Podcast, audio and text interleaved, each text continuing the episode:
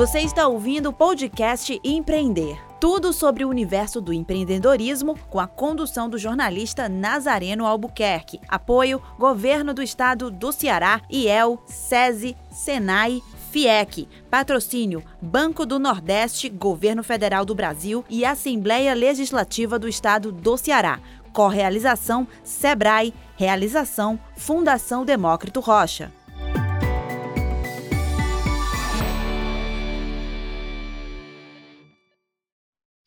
Olá, está começando mais um podcast Empreender. Neste episódio, a gente fala sobre a crise do novo coronavírus para o setor de bares e restaurantes, mas sob a perspectiva das estratégias adotadas por muitos desses estabelecimentos para driblar as dificuldades e manter as portas abertas. Com a gente aqui, Lucas Suzin Donadel, do Donadel, que tem usado da criatividade para manter as vendas, mesmo quando em períodos de isolamento social rígido. Seja muito bem-vindo ao podcast Empreender, Lucas. Muito obrigado, é um prazer poder estar aqui com vocês, dividir um pouquinho aí da, da nossa luta diária para continuar de pé. Prazer poder estar aqui contigo. Obrigado, uma honra. Bom, Lucas, acabei de descobrir aqui, o Lucas é gaúcho, mas mora em Fortaleza há 21 anos, então ele já é praticamente um fortalezense, né, Lucas? Com e... certeza. Pronto, eu queria começar aqui, só para a gente contextualizar um pouco, né, de onde é que surgiu o Donadel. Donadel já descobri que é o sobrenome dele também, né? Então eu queria, Lucas, que tu começasse falando para a gente é, quando que você vem para cá, em que momento que você decidiu entrar para esse mundo do empreendedorismo, por que é, é, no setor das hamburguerias, qual a tua relação, além de ser gaúcho e gostar bastante de carne, né? Então Com eu queria certeza, que começasse muito. falando aí desse início. Beleza, então, vim para Fortaleza muito novo ainda, é, sou de família italiana, assim como a grande parte do, dos gaúchos. E meu pai foi transferido. Meu pai tra também trabalha na área de alimentação, é uma área diferente, uma área de alimentação coletiva. É, ele, ele coloca, ele monta as cozinhas industriais dentro das empresas e fornece alimentação dos funcionários dessas empresas. E na época a gente veio para Fortaleza em 99 para passar dois anos. É, acabou que passou os dois anos, meu pai acabou comprando essa empresa de um grupo de italianos e a gente foi ficando, ficando e no começo foi bem, bem difícil, até porque eu era muito, era muito novo, não entendia que, que isso podia ser bom para a gente, para nossa família. E acabou que hoje a gente é completamente apaixonado pela cidade, agradecido por tudo que, que o Ceará proporcionou para a gente a gente não sai daqui para nenhum outro lugar do mundo. Hoje a gente é super grato e, e foi nesse momento, né? Eu era muito novo, meu pai foi transferido, acabou comprando a empresa e lá se vão 20 anos. Né? Essa é, é como que eu cheguei aqui. Agora, falando de Donadel, é, eu me formei em publicidade na Unifor, me formei em. Não vou lembrar o ano exato agora, mas tem um bom tempo. E, e eu em publicidade. Publicidade, tive uma produtora de eventos chamada Zona Vibe, a gente fez vários eventos, desde o show do Rapa, muito evento de música eletrônica e tal.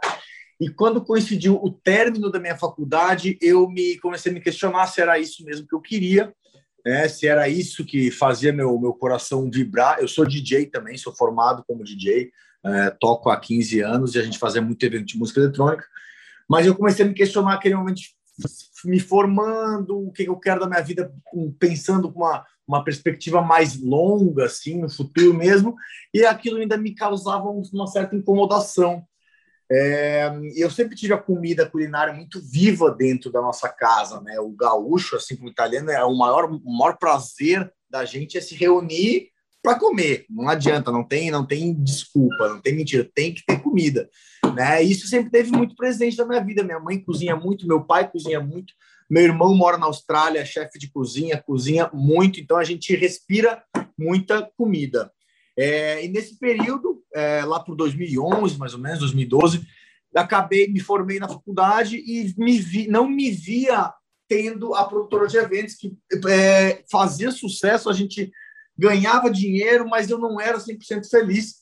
E aí eu fui em busca do meu sonho, que era trabalhar com comida. Né? Me formei na faculdade e fui para Londres fazer o curso Le Cordon Bleu, que é uma escola, uma escola de culinária francesa clássica, né? uma das mais conhecidas do mundo. E me formei lá, trabalhei lá em quatro restaurantes, comecei lavando louça e terminei chefiando um, um restaurante de, de carnes. Então, foi uma experiência que eu tive de aprender a parte técnica, teórica, é, ter um aprendizado na parte prática em todos os setores da cozinha, que eu acho isso muito importante. O fato de eu chegar lá sem uma experiência é totalmente diferente você cozinhar em casa, e o pessoal fala, ah, você acha que você devia cozinhar, você já tem um restaurante, é totalmente diferente quando você vai para campo, né? E eu não tinha essa experiência, eu só cozinhava em casa, eu era muito novo, tinha, fui para lá acho, com, sei lá, 16, 17. É, então eu eu me perguntava é, como é que como é que podia fazer para ter o máximo de conhecimento dentro de uma cozinha para me sentir completo. E quando eu fui querer um emprego na área, eu nem consegui trabalhar direto na cozinha. O que eu consegui foi lavando louça. E assim foram meus primeiros quatro meses, três meses de trabalho. É, lá eu estudava de oito da manhã às seis da tarde e trabalhava das seis da tarde à uma da manhã. Eu fazia isso todos os dias em Londres. Super cansativo, eu morava muito longe, porque morar perto das coisas em Londres é muito caro. Então, eu morava muito longe, trabalhava e estudava. Isso foram, foi durante quase um ano da minha vida. É, e aí, quando acabou o meu tempo é, estudando, o meu visto venceu e eu tive que voltar para o Brasil. Isso em 2013, 2012 para 2013. É, quando eu voltei para Fortaleza, eu tive um choque cultural muito grande. Eu estava muito bem inserido em Londres, eu gostava muito da minha rotina de lá, apesar de ser super cansativa. É, eu já estava muito habituado, muito familiarizado. Eu gostava da correria, eu gostava daquela cidade frenética. Eu amo a cultura de Londres, acho assim, a cidade mais cosmopolita do mundo. Acho que é Londres. Eu sou fissurado, apesar de ter um custo de vida altíssimo é, é uma coisa, é, um, é uma cidade que me ensinou muito da, da rotina do trabalho de, de cozinha, da, da forma de enfrentar os problemas que você tem diariamente dentro de um, de um restaurante. Então, eu tive uma vivência muito grande, muito, muito boa, muito bonita, muito saudável nesse tempo que eu morei lá. Quando eu voltei para Fortaleza, eu não, não, não me via aqui em Fortaleza, não me via, não me via mais. É, ficou uma coisa pequena, né? Pequena em termos de, sei lá, de, de, de oportunidades que eu via naquele momento. Eu saí de uma, poxa, de um, um ritmo frenético, vim para cá e não consegui emprego no, no, tipo de cozinha que eu queria e tal. E aí recebi um convite, foi uma coincidência de um amigo meu que estava é, indo de São Paulo para Jericoacoara e abriu uma temaqueria em Jericoacoara, um mês depois que eu cheguei em Fortaleza, e o cara precisava de alguém para fazer a parte de pratos quentes da temaqueria, né? Que é yakisoba, tepã, salmão grelhado e tal. Que eu tinha conhecimento, não, não ia me sentir tão firme no lance do sushi, mas enfim, queria sair de Fortaleza e tive essa oportunidade.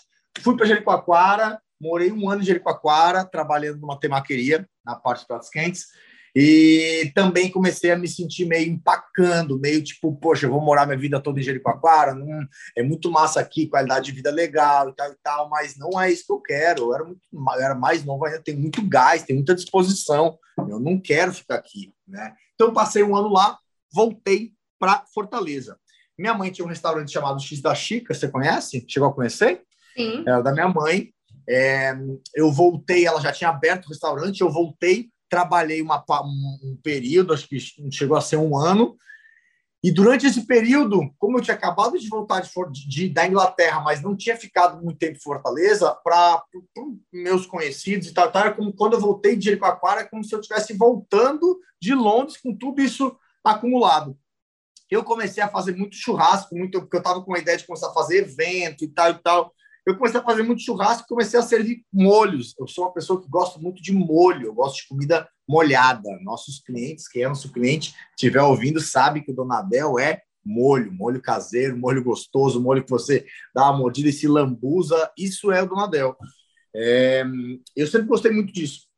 Então, nesses, nesses, nessas confraternizações que eu fazia, eu tinha, tinha sempre três molhos que eu fazia muito, que é o tartare, que é uma maionese francesa que eu aprendi lá no curso, e hoje é o carro-chefe, há oito anos, é o molho que mais vende, vai nos principais hambúrgueres. o outro era o barbecue e o outro era o sweet Vou dar uma resumida, uma sintetizada nessa parte para ficar mais objetivo. É, começou aquela conversa de, poxa, vai fazer esse molho para vender e tal, e tal, e tal, e tal.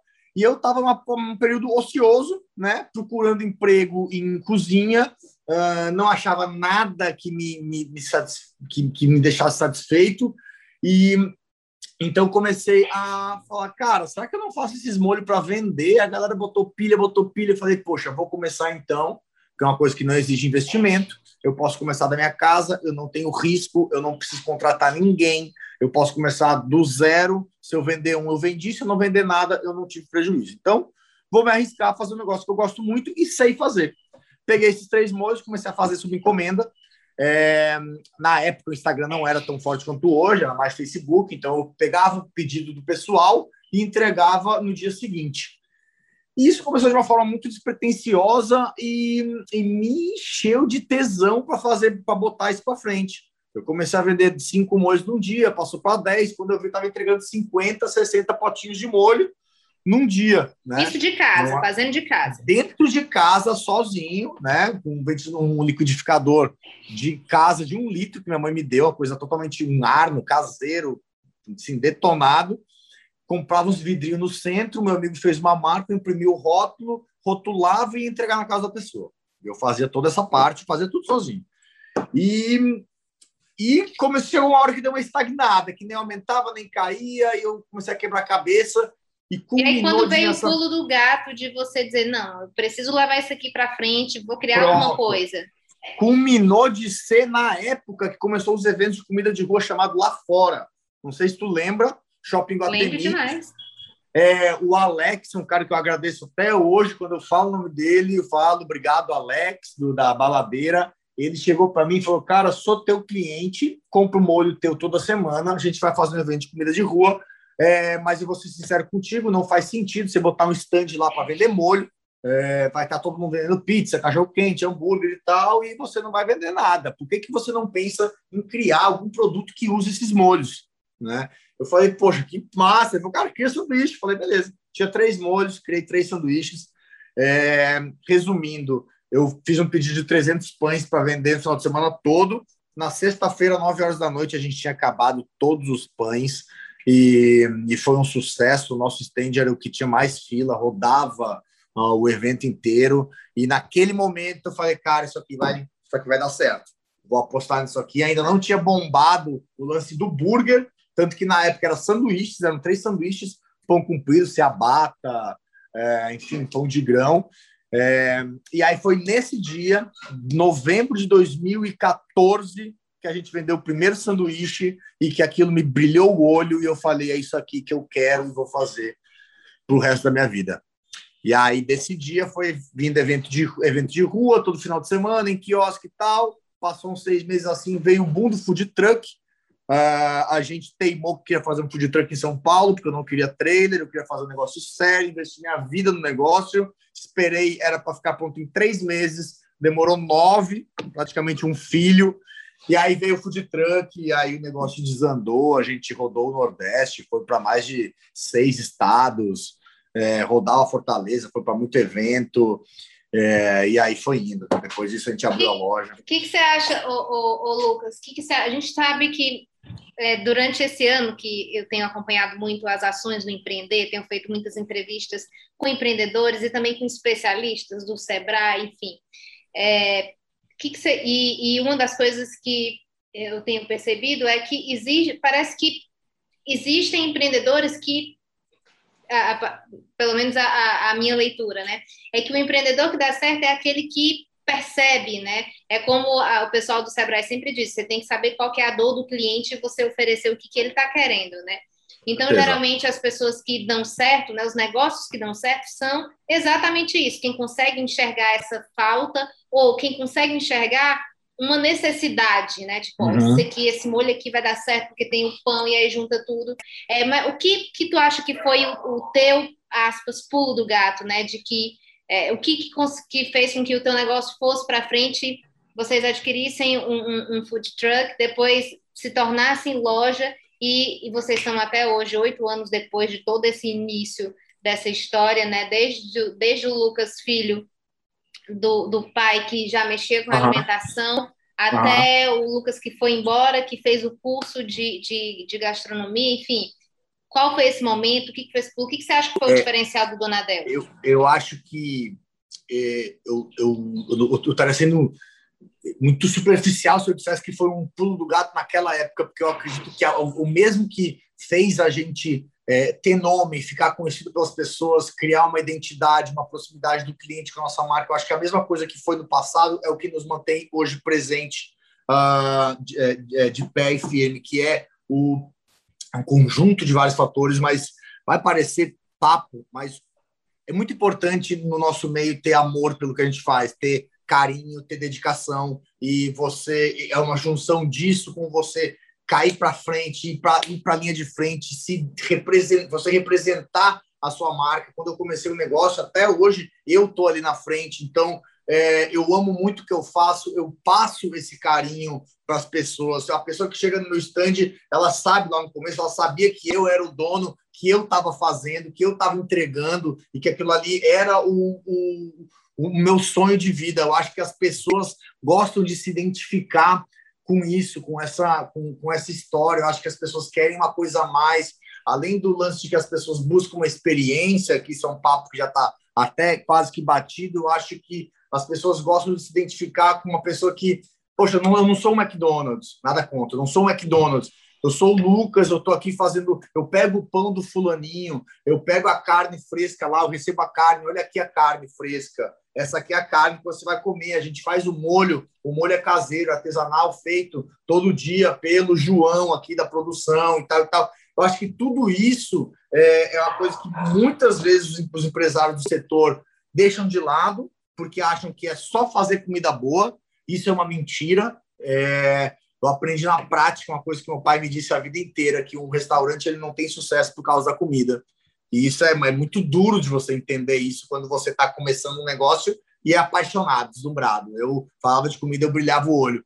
E sendo que o sucesso de restaurante não é você fazer a comida. Comida boa muita gente faz. Agora, fazer até a, a constância de, de fazer a comida boa todos os dias, tratar bem o cliente, tratar bem o funcionário, ter um controle de estoque, ter um marketing bem feito. É, tudo isso é, é, o pulo do gato. Eu estaria sendo muito superficial de falar que teve um pulo do gato que eu dei naquele momento que foi o Bumba e todo mundo gosta do Anadel. Eu acho que o, tudo isso se resume a, ao amor, ao carinho que eu tenho pela minha marca, é, ao amor e carinho, carinho que eu tenho por servir o cliente. Eu sou apaixonado por servir. Eu amo eu amo servir um hambúrguer uma pessoa, por mais que hoje não consiga fazer isso, é humanamente impossível, até porque é delivery e tal e tal. Mas a pessoa comeu nosso hambúrguer e falar que gostou muito e dar um sorriso, isso paga muito, não é balela. Não estou aqui falando, falando isso que eu falo há oito anos. É o que me motiva. É o que me motiva hoje estar tá, tá, tá de pé aqui falando contigo, numa situação que não é das melhores, porque, poxa, infelizmente, a gente, para sobreviver, a gente teve que fazer uma série de, de, de decisões que foram doloridas, mas é, ter a satisfação do cliente paga eu estar tá aqui hoje contigo, mesmo em tempos tão difíceis. Então, não sei se eu te respondi ou se eu me enrolei muito. Não, respondeu demais. É, agora vamos entrar aqui no, no, tempo que a gente iniciou, né? Que é tempos de pandemia, né? Já que a gente é. entrou no assunto aí de tempos difíceis, e, e que são realmente muito difíceis esse momento que a gente está vivendo. Né? Nossa geração e a geração passada nunca pensou, imaginou de estar tá vivendo uma situação dessa. Mas o setor de bares e restaurantes, a gente sabe que foi bastante afetado, né? Inclusive, é, é, é, motivos aí para o sindicato e tal, e muitos dos restaurantes estarem numa constante queda de braço com o governo, de abre não abre, de dizer que o setor está, enfim, perdendo muita gente, as coisas estão fechando, enfim. Mas a gente tem percebido também que há uma vertente de empreendedores, né, donos desses estabelecimentos, que tem feito uma diferença, né, que tem corrido atrás, que tem pensado em ideias criativas Óbvio que a gente sabe que é um trabalho colossal, assim, deve ser é. muito desgastante, né? Não, é. não há criatividade que dê conta de não. tantas mudanças, assim, né? Não, porque depende Mas... de muitos fatores. Exatamente, mas eu queria saber, Lucas, de ti, como é que tu tem feito na, na Donadel ou no Donadel? No Donadel. No Donadel. No, no Donadel, Donadel, no Donadel, diante de tudo isso, né? Desde o primeiro fechamento, desde o primeiro é, é, isolamento social rígido no ano passado, quando a gente ficou mais de 15 dias fechado, a esse último isolamento que foi mais de um mês aqui na capital, é, as tuas redes ficou, ficou ainda mais ativo nas redes, né? A gente, uhum. quem acompanha o Instagram do Donadel viu como é que tu está trabalhando, enfim, eram muitas ideias, e você fez muito disso que você falou, né? Foi para a linha de frente, inclusive de chamamento dos clientes, né? A gente está precisando uhum. de vocês, preciso que vocês colhem aqui, venham comprar o nosso sanduíche. Me fala um pouquinho dessas suas estratégias, como é que tu pensou nelas? Primeiro, no primeiro momento, quando ah, vamos fechar tudo, que foi o primeiro que tu pensou e como é que tu foi desenhando essas estratégias até hoje que manteve aí o Donadel de portas abertas, inclusive em alguns dias que eu vi, né, batendo recorde de vendas de sanduíches. Me fala um pouquinho sobre isso. Beleza. É, é, é, a, tem que ser mais ou menos dividido em quase que dois momentos, que foram dois momentos bem, bem, bem diferentes. O primeiro desse segundo, né? Mas vamos lá. É, o primeiro choque que, que a gente teve quando realmente teve que fechar tudo, é, eu senti o primeiro assim direto foi Bom, você imagina que a gente tem fornecedor e conta para pagar todo dia, né? É uma empresa do nosso tamanho que não é, não é super mega, mas enfim, qualquer empresa, qualquer restaurante tem fornecedores pagos diariamente. E a nossa renda, ela a gente vende todo dia. Então, tu imagina que eu chego numa segunda-feira que eu tenho que pagar os boletos de sábado, domingo e segunda, e aí eu não vendi sábado e domingo e segunda, e as contas chegaram do mesmo jeito. Né? Então, isso foi, foi, foi um choque, porque as contas começavam a chegar e você não tinha dinheiro para pagar. É, e aí a solução é o quê? Delivery, beleza, é delivery, a solução é delivery. É, ainda bem que nós sempre é, fortalecemos muito a, a nossa venda por entrega, sempre foi algo que a gente vendeu bem e sempre se dedicou. Então a gente falou, poxa, vamos focar todas as nossas energias em delivery. Beleza. Primeira coisa, massa, é uma alternativa, é uma solução. Sendo que a segunda, beleza, o dinheiro, que é o problema. Da onde é que vai vir o dinheiro? Porque não sei se você sabe, se você já falou com alguém de outros restaurantes, o repasse dos aplicativos, eles são mensais, né? Então a gente vende nas plataformas, seja iFood, seja Rappi, os repasses são uma vez por mês. Então aquele dinheiro que eu tinha da minha venda diária, de eu vender hoje à noite nas minhas lojas e amanhã está na minha conta, eu não tinha mais. E a venda do delivery que eu vou ter por essas plataformas, eu vou receber daqui 30 dias. Como que eu vou pagar minha folha de pagamento? Como que eu vou pagar minhas contas todas? Como que eu vou pagar meus fornecedores com se eu só vou receber daqui 30 dias, né? Então, aí que eu, que eu comecei a ficar sem dormir, comecei a queimar neurônio, comecei a pensar, putz, como que eu vou fazer, cara? Porque eu preciso manter a minha equipe, que é uma coisa que sempre foi prioridade, é uma coisa que eu me orgulho muito de dizer que nunca, nesses oito anos de empresa, a gente nunca deixou de honrar nossos compromissos de salário com o pessoal, nem nos momentos mais difíceis da pandemia, sempre foi uma prioridade minha fazer isso. Então, era uma coisa que me tirava meu sono. Bom, voltando, sendo mais claro, eu precisava de uma forma que eu tivesse esse dinheiro da minha venda de hoje, eu precisava desse dinheiro amanhã. A única forma que eu encontrei foi tendo nosso aplicativo próprio, porque o aplicativo próprio, ele é meu, eu vendo na minha máquina, como se eu estivesse vendendo presencial, eu não preciso de aplicativo nenhum, é, eu não pago taxa para ninguém, e então o que eu vender hoje no meu aplicativo, eu vou receber amanhã.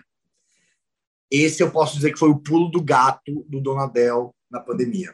Esse foi um, um caso que a gente está sendo tido como exemplo em, em, algumas, alguns marketplaces estão comentando da gente em São Paulo, em outros lugares, porque a gente conseguiu ter esse escalo muito rápido e com algumas atitudes a gente conseguiu trazer esse público que era comprador de iFood, da Rappi, do Uber Eats e tal, a gente conseguiu trazer essa galera para comprar no nosso aplicativo entendeu? Então, essa foi a primeira forma que a gente conseguiu começar a, a, a reverter a situação desesperadora que estava se construindo, foi com o nosso aplicativo próprio.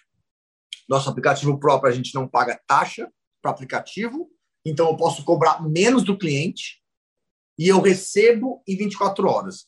Então, esse foi o meu discurso é, bem sincero que eu comecei a falar para as pessoas falando, galera, é seguinte, o que está acontecendo é isso, é, a gente não tem mais a, a renda diária. Eu estou abrindo meu coração aqui para vocês, não tenho a menor vergonha de falar isso. É, eu preciso vender no meu aplicativo.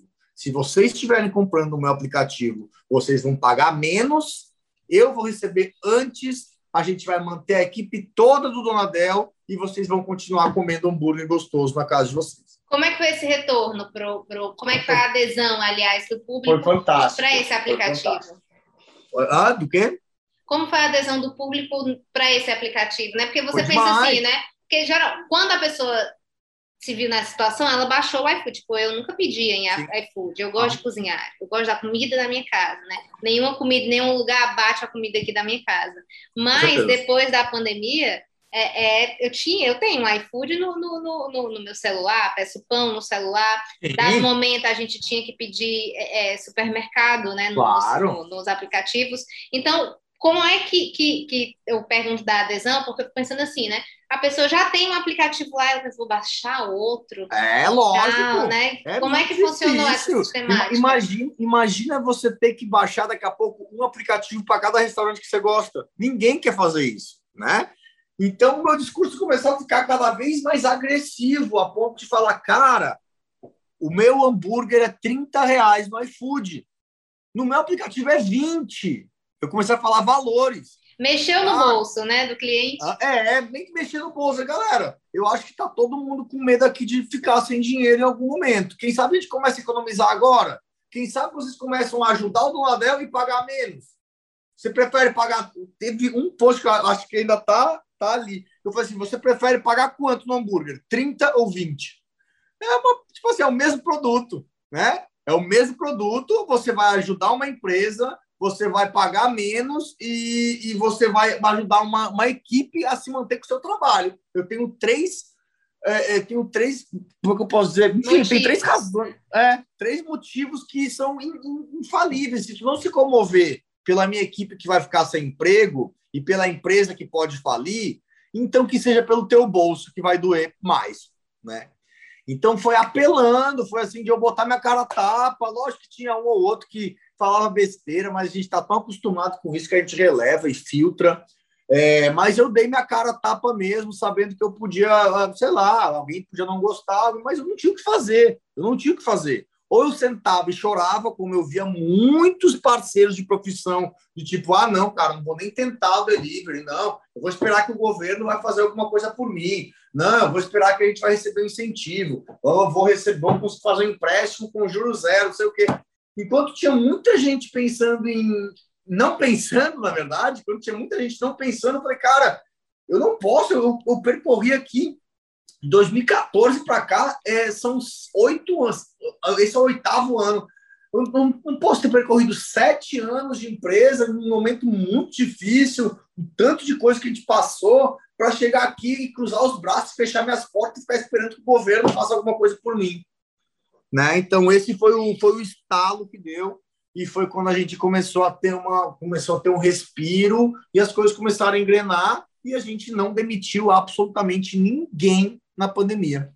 Ninguém, ninguém, ninguém, ninguém, ninguém. Agora, nessa segunda que a conversa mudou, que realmente a gente já tinha esgotado todas as nossas energias, teve que fechar a loja, e aí a gente acabou diminuindo a equipe, mas ainda foi uma, um, foi uma diminuição, assim, um desligamento muito, muito pequeno, perto de, de outras empresas que, que tiveram. Muito bacana. E qual tem sido a importância também, o, Lucas, para finalizar, que a gente está estourando, estourando, do estourando. Eu falo tempo. demais, eu te avisei que eu falo demais, desculpa. É, é, mas uma história interessante a gente gosta de ouvir, né? É, como é, qual tem sido a importância das redes sociais nesse momento, né? Eu percebo que o Donadel utiliza muito, inclusive esses muito. apelos, né? Toda, uhum. Todo esse marketing aí é, para poder divulgar a plataforma, para poder divulgar é, o aplicativo próprio né, do, do, do, do Donadel é, tem sido pelas redes sociais, né? Quais estratégias mais assim interessantes que você tem achado para utilizar, para ficar inclusive como dica, né, para outros claro. micro e pequenos, para outros claro. empreendedores claro, no geral? Quais são as melhores estratégias nesse momento, principalmente pensando no marketing digital e que funcionaram Bom, a... bastante para o Donadel? Sim, é, não tem ferramenta melhor que aproxime o cliente da marca do que o Instagram. É, então você tem que ter isso em mente, que é a forma que você tem de chegar no cliente.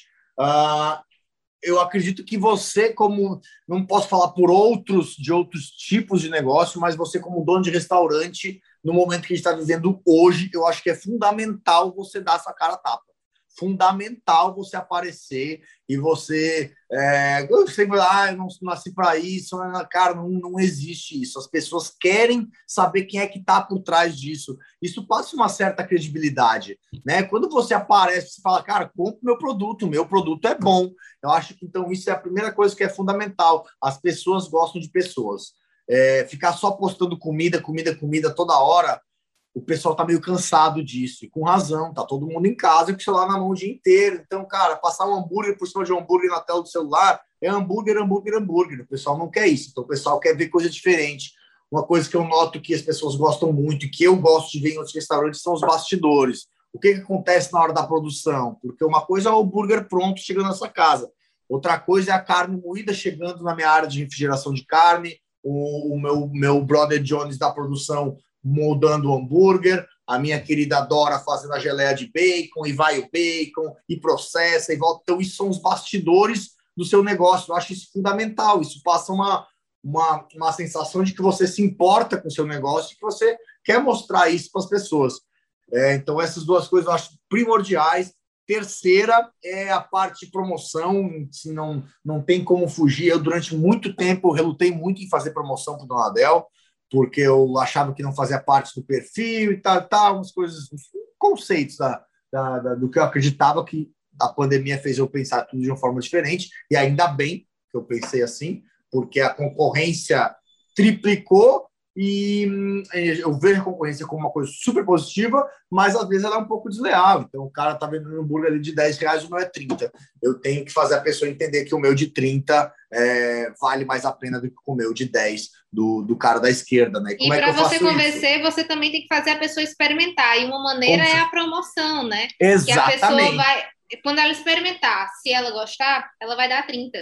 Exatamente, exatamente o que a gente pensa. Então a gente faz promoção, a gente já errou muito com promoção, tem coisas que você só vai testando, né?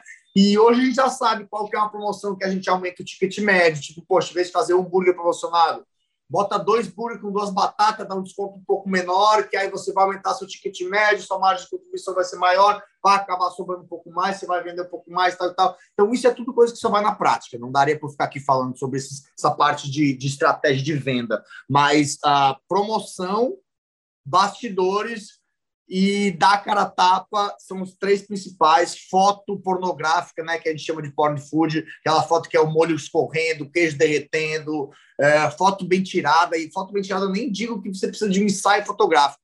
Hoje, as fotos que têm mais resultados é, são fotos batidas de celular, ó, fotos boas, né, com uma iluminação boa, com um pouco de bom senso. Mas com um celular eu faço todo o material do Donadel é, e é isso, são esses quatro pilares aí que eu, que eu defenderia o marketing digital como a principal ferramenta na, na enfim, para sobreviver a, a isso tudo que está acontecendo. E ser muito sincero é o que você acredita sempre. Muito bacana, Lucas. Eu queria agradecer aqui a tua participação no podcast Empreender. Adorei as dicas, sou seguidora do Donadel, também curto bastante o sanduíche. Nem sou fã de hambúrguer, na verdade. Comecei a ser fã de hambúrguer depois que eu comecei a experimentar alguns, alguns hambúrgueres mais artesanais, né? Da carne. Uhum. Eu nunca gostei dessa ideia da carne dentro do pão. Para mim nunca fez sentido isso. Mas depois que eu experimentei alguns, né? Tem alguns dos meus prediletos e vocês são alguns dos meus prediletos. Ah, são poucos, bom. já que eu não amo hambúrguer, né? Porém, Obrigado. como com bastante alegria e satisfação o de vocês, que é realmente muito bom, gente. É isso, Donadel é arroba Donadel, né? Donadel lá Brasil. no Donadel Brasil no Instagram, sigam lá, porque vale bastante a pena. E vocês vão aprendendo, inclusive, essas táticas aí que o Lucas está falando aqui, mas eu já venho acompanhando pelas redes sociais da marca. E eu queria agradecer aqui, Lucas, muitíssimo obrigada pelas, por contribuir também com essas dicas, né? Porque empreendedor é isso, né? Um empreendedor pode ajudar o outro. Com né? certeza. Então, eu queria já agradecer aqui. Brigadíssima. Obrigado, eu que agradeço, foi um prazer. Adorei dividir um pouco com você do que a gente vive todo dia. Obrigado pelo convite. É isso, o podcast Empreender vai ficando por aqui. Lembrando que todos esses conteúdos, além de podcasts, tem lives, programas de rádio, matérias, é, enfim, tem muito conteúdo bacana para você conferir e ajudar você a alavancar o seu negócio, principalmente nesse momento de crise. Basta acessar seminarioempreender.com.br e conferir que está tudo lá bem certinho. A gente vai ficando por aqui, mas logo, logo você confere novos episódios. Tchau!